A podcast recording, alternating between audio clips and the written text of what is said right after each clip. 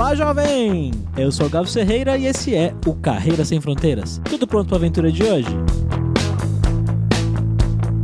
No episódio de hoje, a gente vai conversar com a Eliane, que nasceu e cresceu lá em Santos e estudou arquitetura. Mas em determinado momento da vida dela, ela resolveu ir viver lá no interior de São Paulo, São José do Rio Preto, uma cidade que fica lá para os lados da terra dos meus pais, Birigui, a Massachusetts brasileira. Lá Eliane trabalhou com arquitetura em empresas bacanas e teve uma carreira bem sucedida. Mas depois de uma virada na vida, ela recebeu uma herança e resolveu se mudar para os Estados Unidos. No início, ela se arrependeu um pouco da escolha, mas hoje ela tá bem feliz. Ela tem algumas coisas legais para contar pra gente, inclusive como é estudar lá, porque a Eliane foi fazendo uma faculdade lá nos Estados Unidos. Olha que bacana. Vamos lá então para essa conversa.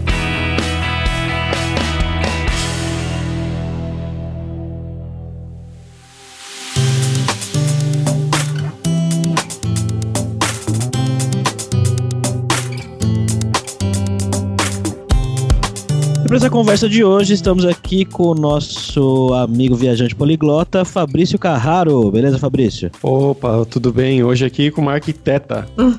então bora lá para essa conversa.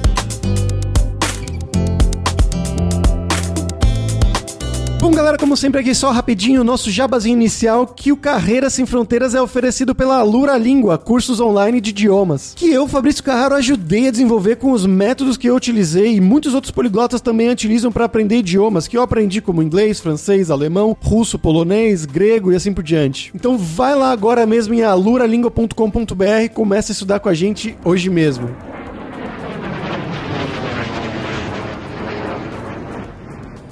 Bom, Eliane, você é do Brasil, claro, e você falou pra gente que você é de Santos antes. Como que você chegou aí nos Estados Unidos, aí em Gainesville, né, perto de Orlando? Bom, eu sou nascida e criada em Santos, fiz a faculdade lá em Santos, sempre fiz estágio na minha área lá, tive sorte, tive bons professores e bons chefes no começo da carreira. Depois de um tempo de formada, um ano, eu resolvi mudar para o interior, para São José do Rio Preto, o campo de arquitetura e construção civil no geral, nessa época, 2008, no Brasil estava muito bom. E Rio Preto tem milhares de condomínios, então assim, tinha muita parte para crescer da cidade, como realmente cresceu, desenvolveu pra caramba. Chegando em Rio Preto, eu trabalhei por três anos e meio num conceituado escritório de arquitetura e design de interior. Lá eu fiz muita parte residencial, parte comercial, industrial, fábricas de refrigerante, clínicas odontológicas, hospitais, enfim. Depois disso me surgiu uma oportunidade para integrar o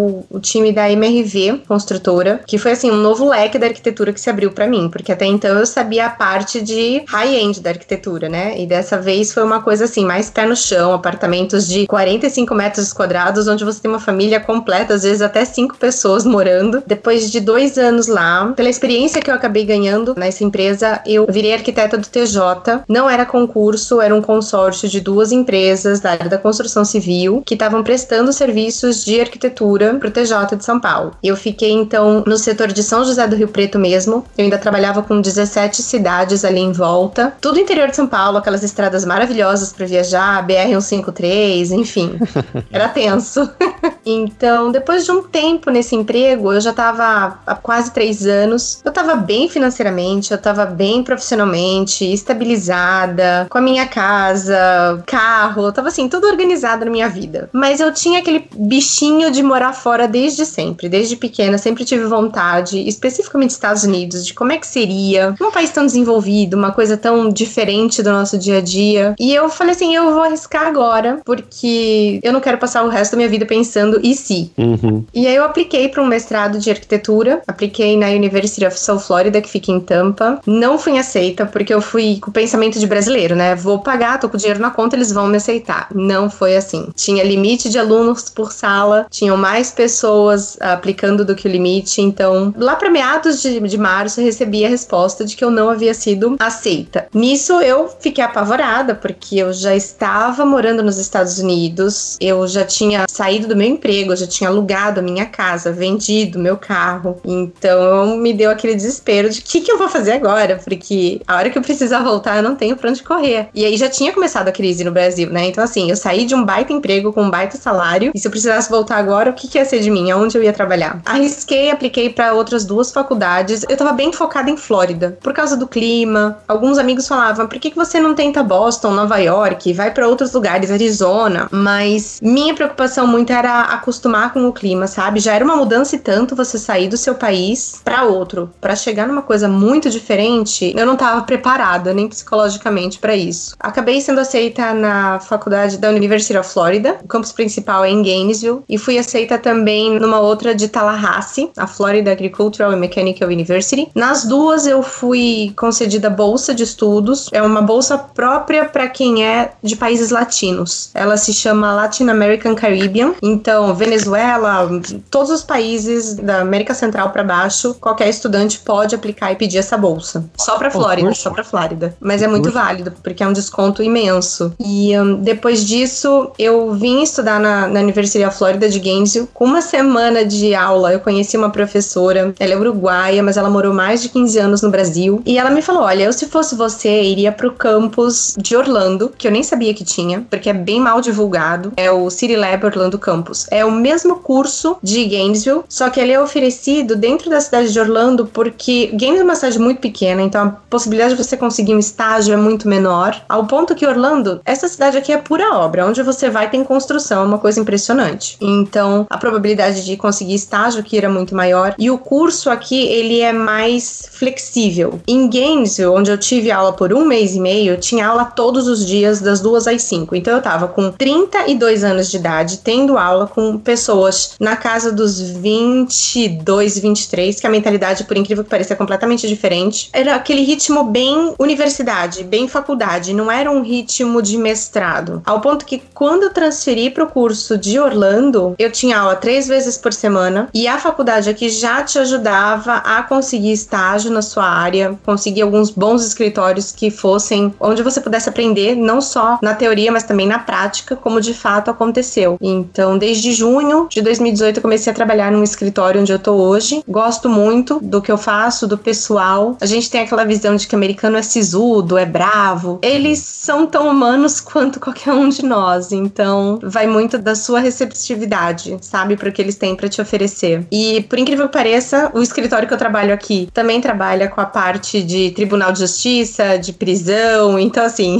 mudei de país, mas o foco acabou continuando mesmo sem querer. E qual o curso que você tá fazendo? Eu tô fazendo um mestrado de arquitetura. No Brasil, a gente tem a mania de ter o foco, né? O mestrado vai ser mestrado em alguma coisa, em meio ambiente, ou ele é mais direcionado. Aqui não. A graduação para eles aqui, eles precisam fazer para poderem se tornar arquitetos licenciados, porque normalmente os cursos de bacharelado aqui, eles vão ter quatro anos. E o meu no Brasil já tinha cinco. É uma sequência, né? Vamos por assim, é uma continuação da, do bacharelado para eles. Não é nada específico como a gente tem no Brasil. E antes de ir para aí, Eliane, qual foi a sua formação no Brasil? O que, que você estudou? Eu fiz arquitetura e urbanismo na Universidade de Santa Cecília, em Santos. Olha só, minha irmã tá indo estudar lá agora. No Santa Cecília? É, ela Que que vai, ela vai começar es- biologia marinha. Ah, é, é uma faculdade que tá muito forte, é uma universidade que tá muito forte mesmo na cidade. Pra você ter uma ideia, quando eu comecei o curso lá, até o meu segundo ano, não tinha nenhuma turma de arquitetura formada, o curso não era nem reconhecido pelo MEC ainda.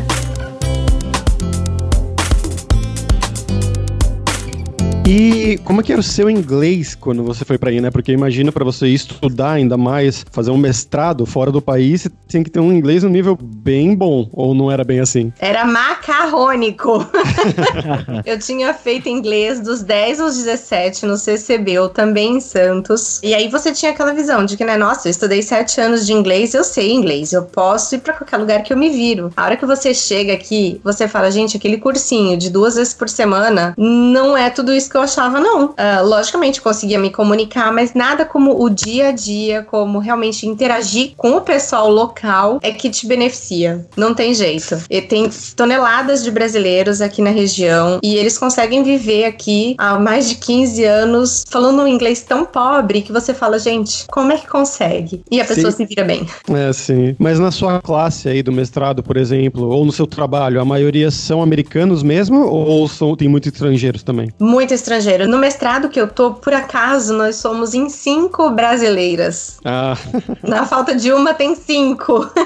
e no trabalho, a maioria é americano, só tem uma moça que é da República Dominicana. Mas tem muito brasileiro por aqui. E Eliane, como foi o processo de visto pra você entrar no país, conseguir estudar? Foi tranquilo isso? Olha, todo o começo foi bem dificultoso porque eu não achava informações na internet. Em 2016 eu comecei o processo de validação do meu diploma de arquitetura aqui nos Estados Unidos. E eu não achava informação. Então assim, eu ligava milhares de vezes, pegava informação, me passavam outro número, outro setor que eu tinha que falar. Do mesmo jeito que a gente no Brasil tem o Conselho de Classe de Arquitetura e Urbanismo, o CAL, aqui eles também têm o conselho de classe deles, que se chama NCARB, National Council Architectural Registration Board, alguma coisa assim. Não lembro exatamente a sigla, mas o nome é NCARB. Eu ligava pra eles, eu mandava e-mail pra ver o processo. Então eu tive que pegar todo o sílabus da minha faculdade, que é o que descrevia todo o meu curso durante cinco anos, cada matéria, o que foi ensinado em cada matéria. Tive que traduzir tudo isso, eram umas 250 páginas. Eu gastei uma nota de tradução junto com o meu diploma, enviei tudo isso pro NCARB. Depois que você paga uma taxa de aproximadamente 3 mil dólares, você manda toda essa documentação e eles vão fazer a equivalência. Então, assim, o curso do Brasil equivale ao que aqui, ou para ser equivalente a um bacharelado aqui, o que, que me faltaria fazer? Depois da análise deles, eles me passaram que eu precisava fazer três créditos de práticas profissionais e três créditos de inglês. Fiz a prática profissional num curso online que um grupo de Facebook, uma moça que me ajudou, a moça é da Jordânia, fez o mesmo procedimento aqui quando ela veio para os Estados Unidos e fiz a prova de inglês, porque esses três créditos de inglês eu fazia um curso de seis meses, mas aí já não queria, porque eu já tinha começado o mestrado em 2017 e falei, poxa, já tô fazendo um mestrado, já tô falando inglês todo momento, eu vou fazer um curso de inglês? Não quero. Troquei por essa prova, fiz a prova, então agora o meu diploma já está validado. Então, o mesmo bacharel que eu tenho no Brasil já é como se eu tivesse me formado numa faculdade americana. Foi bem tranquilo, mais tranquilo do que muita gente pintava para mim. E a partir do momento que eu tava com isso validado, eu falei, bom, agora eu vou atrás de emprego. Aí eu me deparei com o seguinte problema. Eu tinha meu diploma validado, mas eu não tinha um visto que me permitia trabalhar. E era muito difícil você conseguir, sem provar o seu trabalho, uma empresa que vá ser o seu sponsor ou que se interesse, né, de alguma forma por te auxiliar com o visto. No mestrado, depois que eu já tava nos primeiros seis meses de curso, é que eu fiquei sabendo que dali a seis meses eu poderia trabalhar. E o fato de eu já ter feito a validação do meu diploma me permitiu cortar algumas matérias na faculdade. Então, pelo menos não foi em vão o dinheiro que eu gastei nem o tempo investido. Então, fui atrás da faculdade, perguntei tudo que precisava, eram cartas de recomendação de chefes, de professores, precisava ter o portfólio e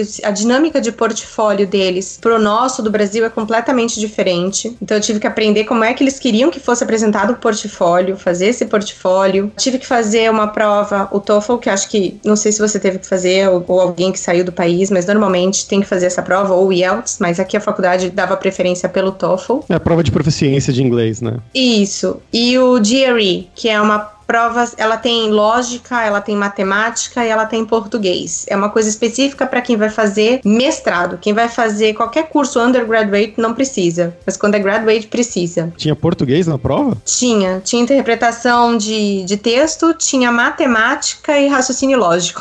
Nossa. Raciocínio Ela foi lógico, cara. E ela só tinha em São Paulo, Santos não tinha. O TOEFL não, eu consegui fazer em Santos. E depois disso, saíram os resultados dessas provas. Você tem que pagar uma taxa no próprio site da faculdade, preencher um documento deles. E aí você manda tudo isso pra lá. E aí você fica no suspense até você receber o e-mailzinho falando congratulations. Aí você sorri.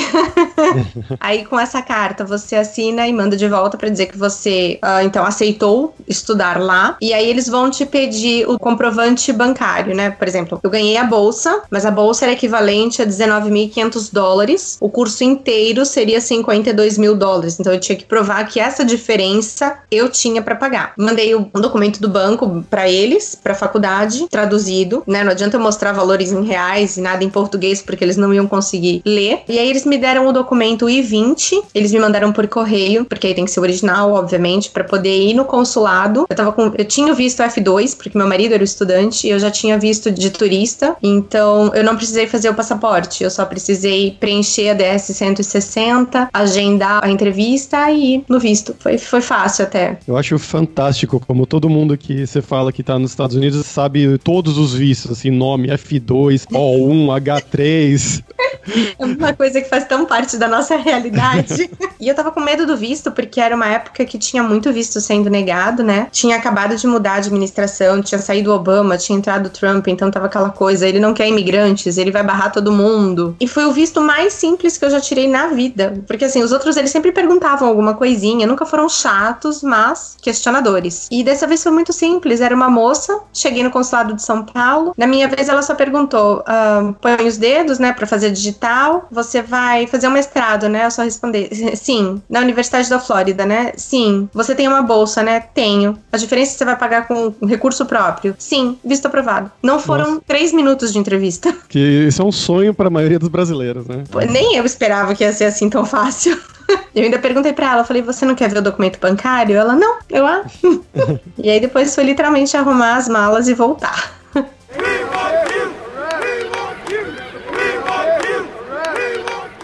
E Eliane, hoje você tá trabalhando aí, né? Tô sim. Qual é o, o, seu cargo aí hoje em português? Como eu não sou licenciada aqui e eu ainda tô estudando, eles me chamam de intern barra project coordinator. Então seria estagiário barra coordenador de projetos. Ele colocou esse coordenador de projetos por causa da minha experiência, da minha bagagem. Eu não sou um puramente intern, né? Intern seria uma coisa assim, eu tenho 23 anos, não tenho experiência nenhuma de trabalho, tô começando minha carreira profissional profissional agora. Aí eu seria puramente estagiário. E por que que a empresa que você trabalha hoje te contratou, né? O que que pesou aí, você acha, na hora da contratação? A experiência que você tinha aqui no Brasil, o curso que você está fazendo, o fato de você falar inglês bem? Olha, foi uma combinação de fatores, porque eu já tinha feito entrevista nesse escritório no comecinho de 2017, quando eu ainda estava com o visto de acompanhante do meu marido que estava estudando, não era eu, então eu não poderia trabalhar, não poderia nada. Mas eu falei, eu vou em busca de fazer entrevista, fazer contatos, vai que alguma empresa resolve patrocinar o visto. E ele tinha feito um anúncio no site do AIA, que é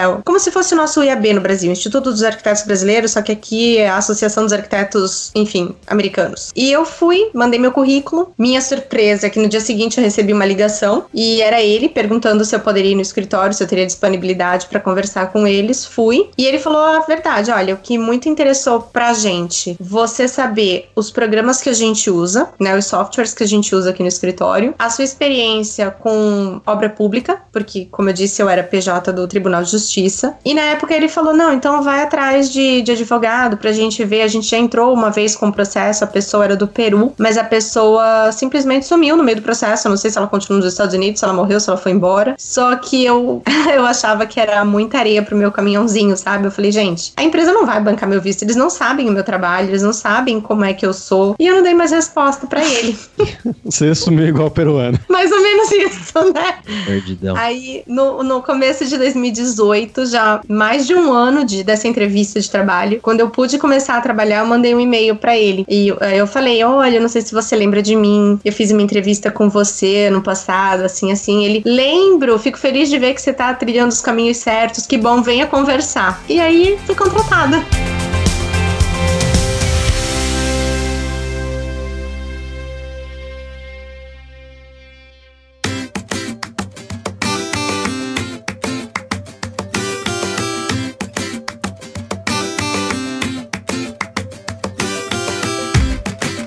E conta pra gente como é que foi essa diferença no dia a dia de trabalho em comparação com o Brasil, com o trabalho aí com americanos e com as burocracias é. americanas, se é muito diferente ou não? Não, não. Os americanos em si, como pessoa, eles são muito tranquilos. Quando você tá no Brasil, você tem aquela visão de que o americano é frio, que aqui tudo gira em torno de dinheiro. E a hora que você tá aqui inserida na cultura deles, você vê que não. Eles só são mais reservados, realmente. Isso eles são. Mas isso não quer dizer que eles gostam menos menos de você ou que eles te respeitam menos. Pelo contrário, me sinto super valorizada, tanto na faculdade quanto no, no trabalho, principalmente no meu trabalho. Me sinto extremamente valorizada. Eles são gratos por qualquer mínima coisa que você faça, sabe? É muito interessante isso. A dinâmica deles aqui é um pouquinho diferente dos escritórios que eu já trabalhei, onde a gente tinha horário para entrar, horário de almoço, horário para sair. Eles aqui são mais aquele sistema. Você tem que fazer, faça o que você tem que fazer. Se você vai precisar, vai poder chegar ao meio-dia e sair às duas e vai fazer o que você tem que fazer, não me importa. Olha, bacana. É, isso pelo menos assim, o escritório que eu estou trabalhando. De outras amigas que eu vejo, eles também são bem flexíveis. E o bom é que eles entendem o nosso horário maluco de faculdade, porque a gente tem aula segunda-feira das duas e meia da tarde às quatro, a gente tem aula terça-feira das dez e meia da manhã, uma e meia, então são os horários muito loucos. Mas eles são bem flexíveis, bem flexíveis. Esses horários da faculdade, mudando assim um pouquinho o foco, foi uma coisa que mais me chocou, porque normalmente no Brasil, quando você vai ter aula, independente do curso que vai ser, você tem o horário certo, toda semana naquele horário, naquele dia, né? Pelo menos a minha faculdade era de segunda a sexta, das seis e meia às dez e meia, cravado. E aqui você tem esse jogo de você escolhe a matéria que você quer fazer, quando que você quer fazer essa matéria, se vai ser nesse semestre, no semestre que vem, se vai ser no summer. Agora eu consigo entender, mas no começo foi bem difícil. É, imagino. E você tem, você, seu marido, né? Vocês têm amizades aí com no dia a dia com americanos ou só com brasileiros? Vocês estão na bolha? Não, não, pelo contrário, a gente tava morando em Metro Oeste, que é um bairro assim, notadamente conhecido como brasileiro. porque só tem brasileiro lá. Mas aconteceu uma situação super chata com a gente lá, que eu nunca passei por isso no Brasil e vim passar aqui. E a gente acabou mudando de lá. O meu marido, ele tinha uma moto, uma CBR 1000. Ele sempre gostou de moto esportiva, moto grande. A gente sempre teve no Brasil. Enfim, viajava para São Paulo, para Santos, Sorocaba, São Carlos de moto e nunca aconteceu nada. E aqui, o país que a gente acha que, né, segurança 100%, as leis funcionam. A moto foi roubada da frente do nosso apartamento, no meio da noite. No dia seguinte, acordei e tava a moto, a capa no chão e sem a moto. Foi um choque. E, e aí a gente brasileiro, acabou... né? Fui sair pra, pra isso. Não é? Foi uma coisa assim, terrível. Aí a gente acabou mudando pra Maitland. A gente tá 15 minutos do centro de, de Orlando, que é onde eu estudo. Eu tô a menos de 5 minutos do meu trabalho. Então a localização tá muito melhor pra gente. E aqui é 95% americano. É bom até pra gente praticar o inglês quando a gente vai passear com a cachorra nos lagos aqui em volta. Os americanos são muito educados, eles passam, eles te dão um bom dia, eles falam com o seu cachorro, é uma coisa muito engraçada. Engraçado que eu já ouvi falar muitas coisas diferentes de americano. É engraçado, né? Como cada pessoa tem uma experiência diferente. Eu acho que tudo Uhum. depende do lugar que você tá, de como você se posiciona pra eles também, né? Por exemplo, o americano, ele não. Vamos por assim, tem pessoas que estão aqui, são brasileiras e só falam mal do Brasil. Só falam mal do Brasil. Quando vai conversar com o americano, ai, porque no meu país isso assim, assim, assim. Os que eu tenho contato, eles não gostam que você fale mal do seu país. Eu acho que na cabeça deles fica assim: poxa, se você é de lá e tá falando mal de lá, o que, que você vai falar daqui? É Faz engraçado. sentido, né? É engraçado. Американская фирма Transceptor Technology приступила к производству компьютеров «Персональный спутник».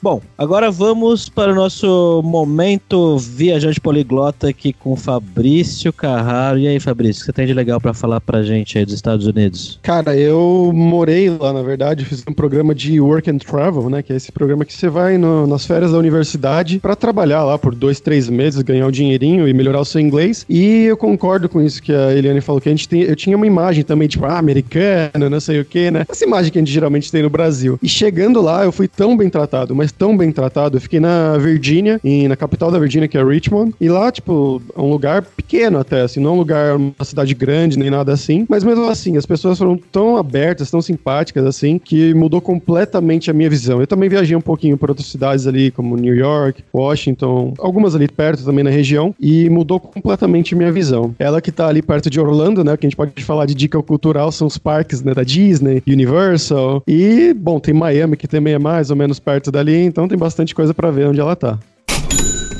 Bom, Eliana, agora vamos falar sobre dinheiro, né? Você falou pra gente aí que quando você morou aqui no Brasil, você morava lá no interior, né? Lá em, em Rio Preto, você tinha uma vida boa, você tinha a vida financeiramente estável. Uhum. E essa mudança daqui pra aí, como é que tá essa questão hoje? Você hoje em dia, é claro que, né? Eu sempre falo pra todos os convidados aqui, a gente não quer que você fale quanto você ganha, mas com relação à vida que você tinha aqui, a vida que você tem hoje, você tá melhor, você tá pior, valeu a pena a questão financeira pra você? Talvez Eu posso te falar que hoje tá legal, porque hoje eu tenho meu salário em dólar, né? Porque o meu gasto aqui é em dólar, o aluguel é dólar, o celular é dólar, tudo você vai gastar em dólar. Então, se hoje eu tivesse que sobreviver trazendo dinheiro do Brasil, tava bem apertado, porque o dólar tá muito flutuante, né? No final do ano passado tava extremamente alto, enfim. Mas eu tenho alguns imóveis de aluguel no Brasil, então isso me gera uma renda lá que eu posso trazer quando eu preciso. E, e bom, eu tava preparada financeiramente para vir para cá, porque o meu pai tinha falecido, eu tinha recebido um valor de herança, então eu já tinha um valor separado para vir, mas eu consigo me manter um pouco com esse dinheiro do Brasil e com o que eu recebo aqui do meu trabalho, que é, vamos por assim, eu recebo uma média de 25 dólares a hora, até que é legal, só que eu não posso trabalhar mais do que 20 horas por semana, então é isso que acaba estragando um pouquinho. Mas a vantagem, ano que vem, espero em Deus, se a economia aqui continua boa, se esse governo se acertar com essa questão do muro, porque a gente tá há 30 dias do shutdown do governo, que seria greve, né? Os funcionários do governo não estão recebendo salário, não é bem greve, eles não estão recebendo, então eu não sei muito bem essa, essa coisa da economia que ainda tá meio flutuando, mas ano que vem eu vou ter permissão de trabalho full time, então aí vai dar para recuperar bastante do dinheiro investido na faculdade. É ano que vem que você termina o mestrado? Não, eu termino em dezembro agora de 2019 e no ano de 2020 eu vou ter um ano inteiro de, de OPT. Isso é uma coisa que ainda tá sendo conversado com a faculdade, porque na maioria das outras faculdades o curso de arquitetura ele já é considerado um curso STEM e o curso STEM te dá direito a três anos de OPT, não um. Então. O que é o OPT? É o Optical Practical Training. É um visto que te permite só trabalhar. Você não precisa mais estudar, mas aí você pode trabalhar quantas horas você quiser naquela área que você se formou. Eu também não posso, ano que vem, ah, eu vou virar Uber, eu vou fazer bolo pra fora. não, esquece.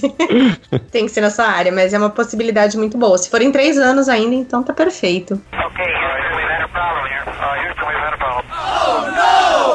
Bom, Eliane, agora é a hora do perrengue, que é aquela hora feliz, alegre, que você conta algumas gafes ou histórias engraçadas que aconteceram. Porque isso eu imagino que não falte pra brasileiro quando vai morar fora, né? Gente, toneladas é uma coisa hilária. Mas assim, é que tem uma situação que foi a mais engraçada, só que tem uma palavra feia, então eu não sei se eu posso falar. Não, pode falar, coisa a gente põe um pi por cima, se for muito Tá bom. Ah, estávamos nós, no final de abril do ano passado, fazendo a apresentação dos trabalhos da matéria de estúdio, que é uma matéria de projeto, onde você desenvolve o projeto para banca de professores lá em Gainesville. Uma colega nossa, de verdade, não fui eu, não teria problema de falar que se fosse, porque eu já cometi erros aqui. E ela estava explicando o projeto dela, a gente estava estudando a respeito de Porto Rico, porque tinha acabado de acontecer o furacão, tinha questão de 5, 6 meses que tinha acontecido o furacão. E essa minha amiga estava explicando o projeto dela, o conceito. Ela falou: olha, é uma região montanhosa, e aqui em cima eu vou criar uma área, um dique grande, uma área, né? Só que ela usou essa palavra em. que a gente fala em português, porque um dique é um dique, né? Você É um tem uma dique. área de, de água, etc. E ela usou esse termo. Ela, ela falou: ah, I'm gonna put a huge dick here on the top of the hill. Gente, na hora a gente não caiu a ficha, mas depois da apresentação, o que a gente chorava de rir. Mas os professores acho que estão acostumados com esses erros. Sim. pra quem não sabe aí da audiência, um dick em inglês é um pênis, né? Um pinto. Foi hilário, foi hilário.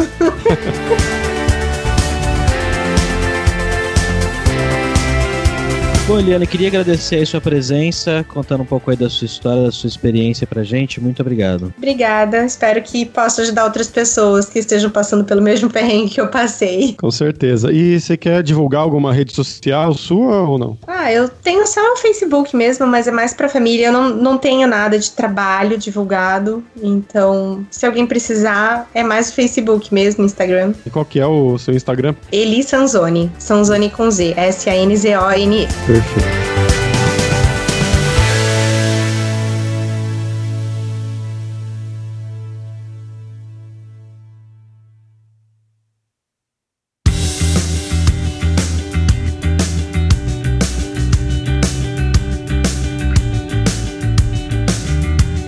Pessoal, por hoje é isso. Muito obrigado, como sempre, pela sua audiência. E entre no nosso grupo no Facebook, o Carreiras Sem Fronteiras, para você ter mais dicas sobre empregos, mercado de trabalho no exterior, tecnologia e também sobre a língua inglesa ou algum outro idioma. E não deixa de conhecer a Lura Língua para você reforçar o seu inglês e dar aquela força tanto no seu currículo quanto na sua vida profissional e não passar os mesmos perrengues que a Eliane passou quando ela foi para fora sem falar o inglês tão bem assim, como ela citou no episódio. Então vai lá em aluralingua.com.br e começa a estudar inglês com a gente hoje mesmo.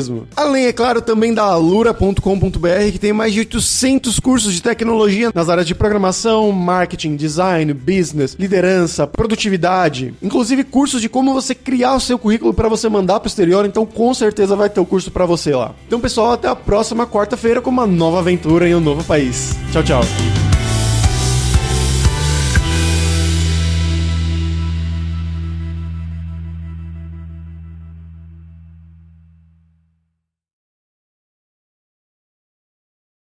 Este podcast foi editado por Radiofobia, podcast e multimídia.